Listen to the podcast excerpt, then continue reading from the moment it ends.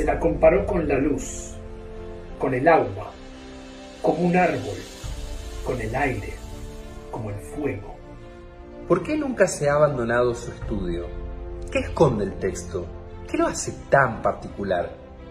Es la voz divina de inspiración del judaísmo para el mundo occidental para hacer de este mundo un mundo mejor. Fueron siglos de interpretaciones y miles de comentaristas, rabinos, filósofos, historiadores, creyentes y no creyentes encontraron en la Torá la respuesta vigente y profunda a su existencia. Afoj va, va va.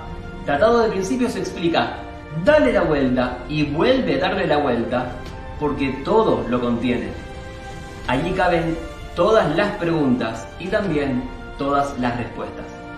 Bienvenido a tu espacio de Torah, a un viaje en el tiempo y a una oportunidad para expandir tu alma. Brujaba, bienvenida. Tu tiempo de estudio de Torah como un regalo para incrementar brillo en tu vida.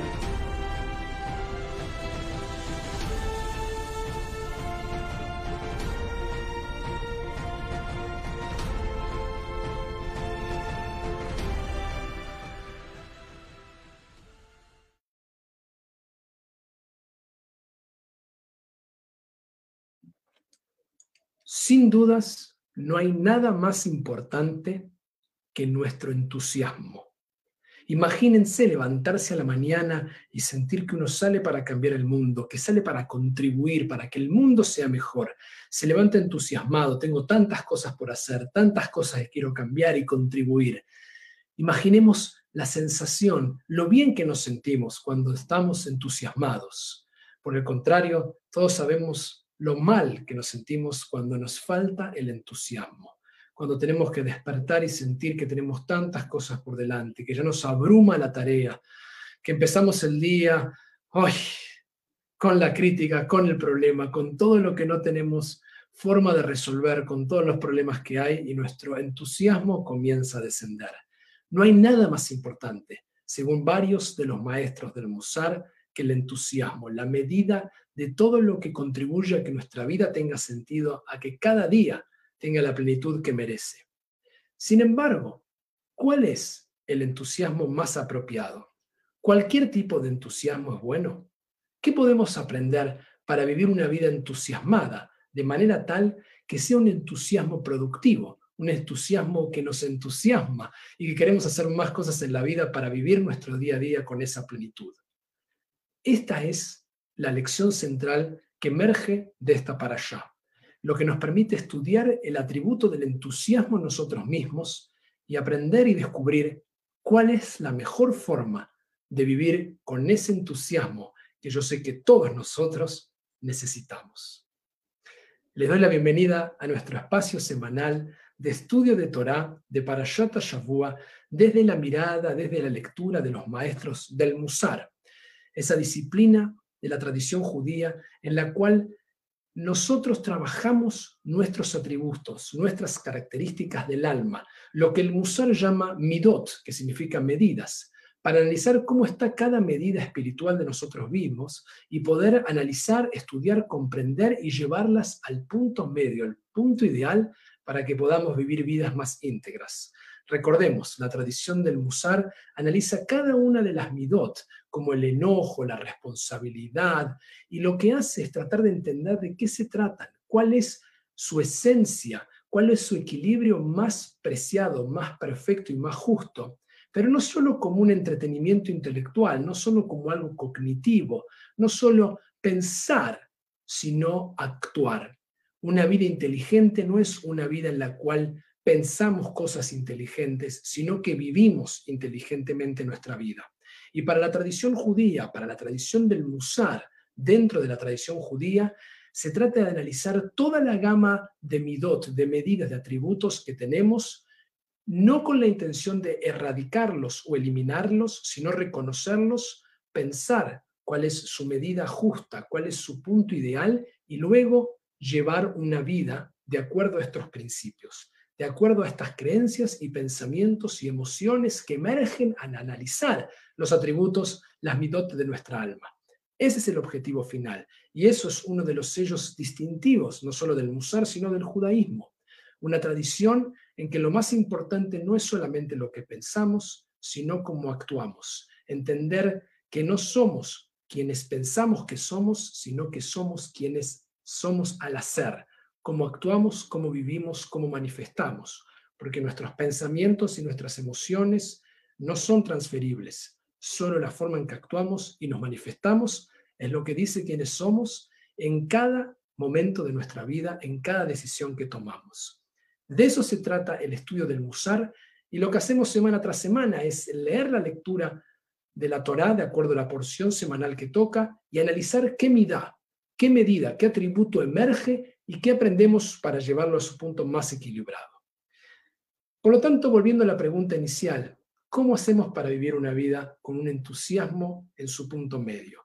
No tengo ninguna duda que el entusiasmo es uno de los desafíos de las midot, de los atributos de nuestra alma más importantes. Y como dije, no se trata de erradicar, no se trata de eliminar ningún atributo cuando uno estudia el musar. Hay atributos que incluso tienen connotación negativa para nosotros muchas veces, como el enojo, estar enojados, pensamos que es siempre malo, pero para el musar no se puede eliminar el enojo porque puede ser que lo necesitemos para pelear por una injusticia o para educar a alguien, especialmente un niño, y mostrarle que lo que está haciendo no es lo correcto y necesitamos enojarnos, pero en su punto medio, que no sea un acto demasiado exagerado que se va de control y lleva a la violencia, sino un acto en el cual nos enojamos para poner límite o nos enojamos para pelear por la injusticia. De esa manera, el entusiasmo es algo que queremos potenciar, es algo que queremos que esté, que sea parte de nuestra vida, pero tenemos que encontrarlo en su punto medio. ¿Cómo hacemos? ¿Cuál es el punto medio del entusiasmo? Un ejemplo malo de entusiasmo, de esta midá que se conoce como zrizut, que significa, como yo dije antes, entusiasmo, pero también se la llama diligencia, de ser diligente en lo que uno hace, una actitud mala en este sentido, de estar demasiado entusiasmado en forma negativa, que hay demasiado entusiasmo, puede ser el multitasking, que hoy sabemos que ya no es bueno.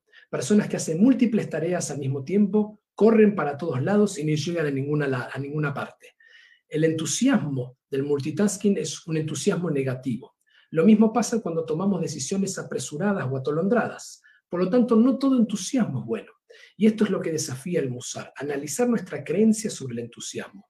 Desafiar la idea de que toda forma de entusiasmo es positiva, cuando estamos viendo que hay formas de entusiasmo que pueden ser perjudiciales, no solo para nosotros, sino para la gente que nos rodea. Puede hacer que en ese entusiasmo y apresuramiento tomemos decisiones equivocadas hagamos cosas que están mal. Y se requiere, por lo tanto, esa quietud espiritual del cuerpo, de la mente y el alma para poder tomar una distancia, una perspectiva y analizar el escenario y también poder actuar en forma entusiasta sin cometer errores graves por ese entusiasmo que nos lleva a actuar rápidamente. ¿Cómo encontramos esto en esta para allá? ¿Por qué es esta porción semanal la que nos permite estudiar y analizar el entusiasmo? y en su punto medio. Seguimos acompañando a Abraham en su viaje, en su llamado de ese lej leja, esa salida para ti mismo que iniciamos la semana pasada, y nos encontramos en Parashat Vayera. Vayera es la parasha en la que comienza que está Abraham sentado en su tienda, en las puertas, recuperándose según la tradición luego de su propio Brit Milá, y está en un encuentro con lo divino. Y sin embargo, más allá de que está Dios presente, Abraham levanta sus ojos y ve que se acercan tres extraños. Para la tradición, como ya sabemos, serán ángeles que le anunciarán el nacimiento de su hijo Isaac, el milagro que va a suceder. Pero en ese momento Abraham, que está ni más ni menos que hablando con Dios, decide interrumpir esa conversación, ese encuentro con lo divino y salir corriendo con ese entusiasmo atender a quienes atraviesan el desierto que probablemente necesiten agua, remojarse, descansar, tal vez quieran comer algo. Y el texto mismo nos da esa indicación. La para allá misma, en la forma que está escrita, dice Vayar Vayarots, vio y salió corriendo. Ese es un entusiasmo para practicar lo que la tradición llama Ahnasat Orhim, una gran mitzvah que es hospitalidad. Tan grande es esta mitzvah, tan importante es el entusiasmo para salir a recibir otras personas, que justamente se detiene la conversación con Dios y el Talmud establece una máxima en la que dice, mi Es más importante salir a recibir a las personas que necesitan nuestra ayuda que la recepción de la Shina, de la presencia divina. Imaginen la enseñanza que tenemos de un buen apresuramiento, de ser diligente en atender a quien lo necesita, que uno puede poner pausa a su encuentro con Dios, como le pasa a Abraham, para cumplir esta importante mitzvah. Continuamos el viaje con Abraham en esta allá y lo encontramos luego en el escenario famoso en que Dios le confiesa que va a destruir Sodoma y Gomorra, estas dos ciudades que han caído espiritualmente y que vemos que el texto, ¿qué es lo que dice? Vaikash Abraham, y se levanta Abraham, se levanta, se pone de pie para enfrentar a Dios. Tiene esta agilidad muy marcada para pelear por la injusticia. Él cree que ese acto divino no es justo y se lo va a discutir. ¿Acaso vas a matar a todo el pueblo por algunas personas? ¿Acaso no hay uno que sea justo y merezca sobrevivir? Y por lo tanto aquí, aquí vemos otra acción, otro llamado de actuar diligentemente, de usar esta mitad de zrizut, de entusiasmo, para salir prontamente a pelear por la injusticia en el mundo, e incluso la injusticia divina, según Abraham, lo cual va a ser un sello característico de por qué Abraham se convierte también en el padre de nuestra tradición, a diferencia de Noah, que si recuerdan cuando estudiamos Tzedek, la Tzedaká, Noah no va a decir nada. Cuando Dios le dice a Noé, voy a destruir a toda la humanidad, Noah no dice una palabra, construye el arca y se salva a él y su familia. En este caso, cuando Dios le dice a Abraham, voy a destruir todas esas ciudades, Abraham pelea por la injusticia, no cree que eso sea justo en el mundo y ahí vemos su acción, su diligencia, su llamado a actuar rápidamente para algo que no tiene por qué suceder de esa forma. Estos son ejemplos, como vimos, de una zrizut, de esta mirada puesta en forma positiva. Y lo vemos en Abraham, actuando para servir a otros, para pelear por la injusticia. Sin embargo, como vimos en el multitasking, como conocemos en un montón de casos en que nosotros mismos actuamos en forma apresurada, después dijimos, ¿cómo no pensamos? ¿Cómo no pudimos controlarnos? No todo entusiasmo, no toda salida rápida a actuar puede ser positiva. Porque si continuamos en la misma para allá, vemos que en su viaje, Abraham llega a una tierra en la que el rey Abimelech nuevamente lo recibe y él tiene miedo por su vida. Como vimos en la parasha anterior, le pide a Sara que otra vez se haga pasar por su hermana.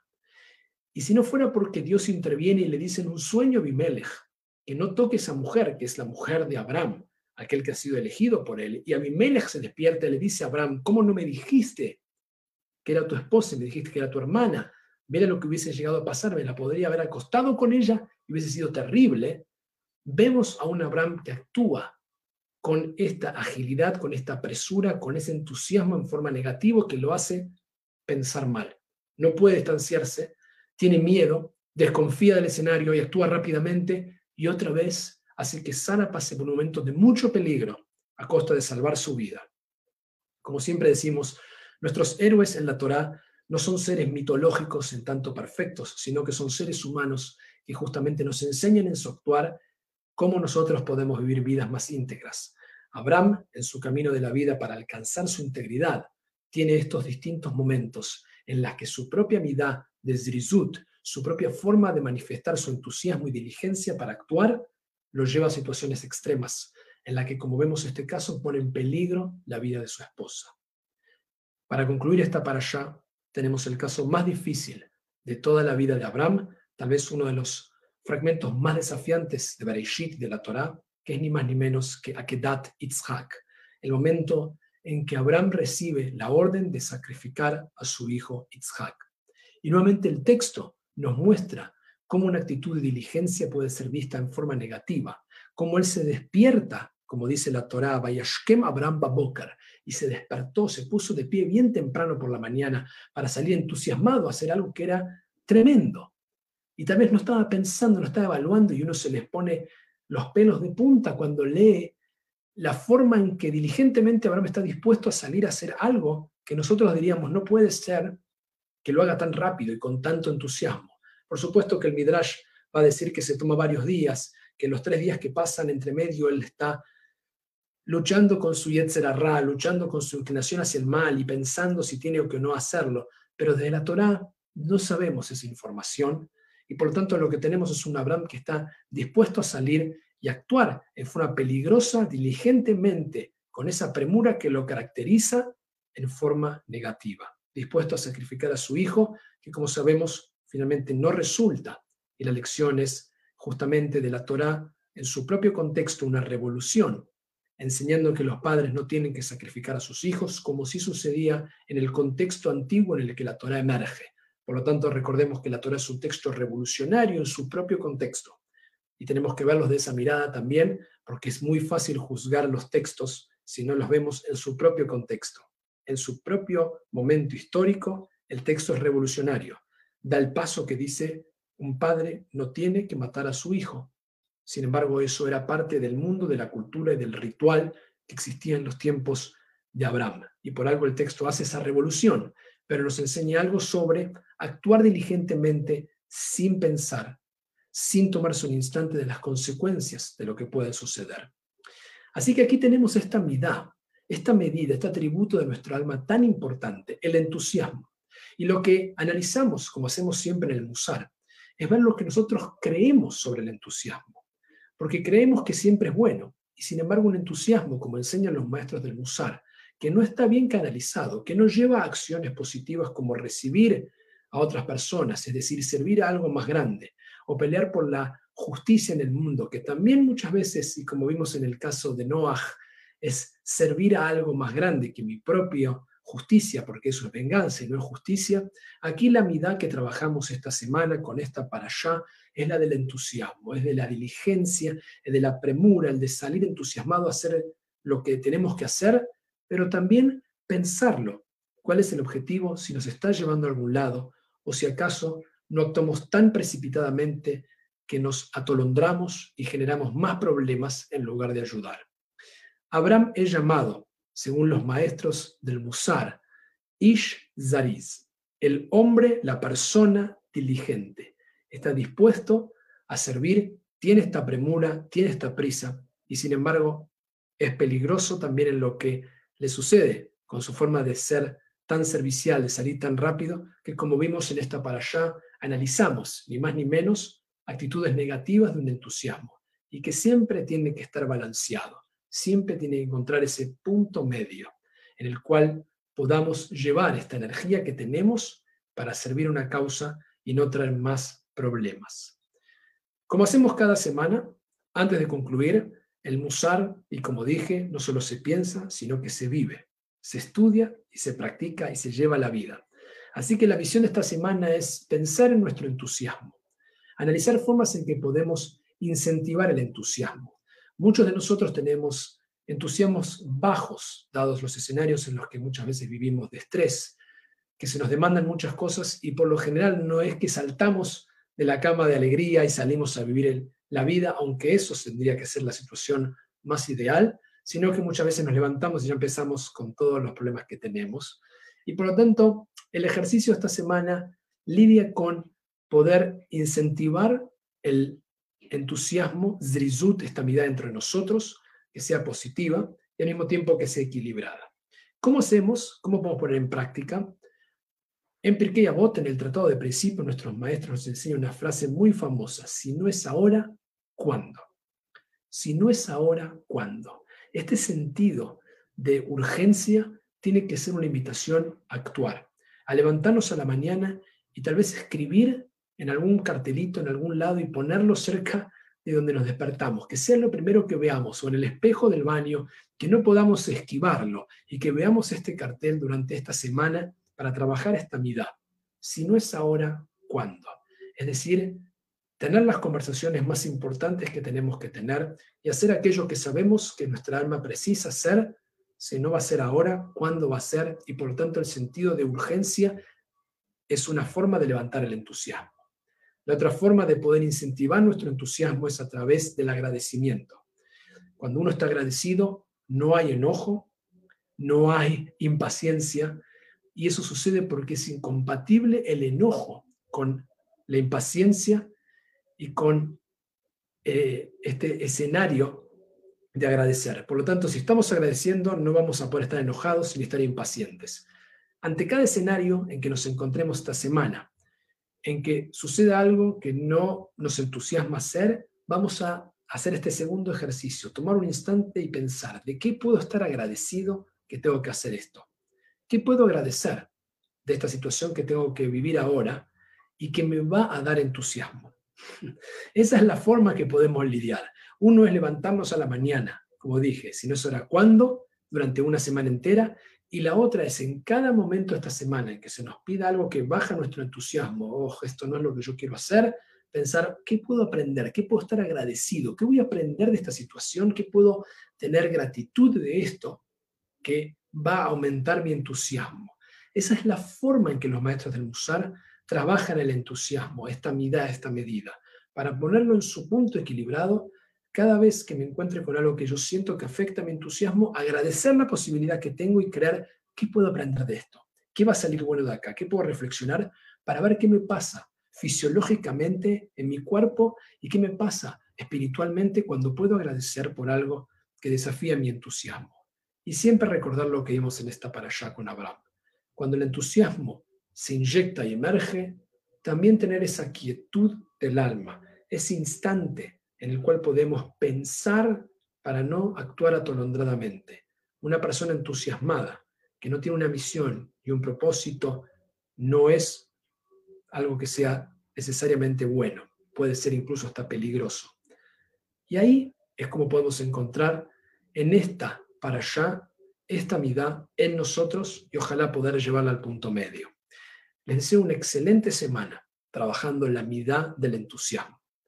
Una vez más, si no es ahora, ¿cuándo? Y ante cada escenario que baja mi entusiasmo, responderle qué puedo agradecer de esto. Incluso si es difícil, incluso si no lo quiero, por lo menos tengo trabajo, por lo menos me piden algo que tengo que hacer, por lo menos tengo esto, tengo la salud para hacerlo, ¿qué voy a aprender de esto? ¿Cómo puedo agradecer esto que baja mi entusiasmo para automáticamente levantarlo y poder servir y mejorar mi causa? Y finalmente, cuando ese entusiasmo venga, no apresurarse, no tomar decisiones con premura, sino que sea un entusiasmo que sirva un propósito, ojalá altruista, una causa más grande, que pueda ser canalizado de manera tal que haga que otras personas se sientan mejor en la Hnasat o incluso que haya más justicia en el mundo. Me despido sin antes recordarles que este domingo 8 de noviembre a las 19.30 horas tenemos por el Facebook Live de nuestra comunidad un evento que no se pueden perder. Por favor, agéndenselo en este momento. 8 de noviembre, 19.30 horas, Tal Ben Shahar, uno de los grandes maestros de nuestro tiempo, que dio cursos en Harvard sobre la felicidad, algo que también analizaremos del Musar común en nuestras Midot, va a estar hablando en exclusivo en una entrevista para nuestra Keilah. 8 de noviembre, 19.30 horas. Los esperamos a todos ahí. Shabu Tov y una excelente semana para todos ustedes.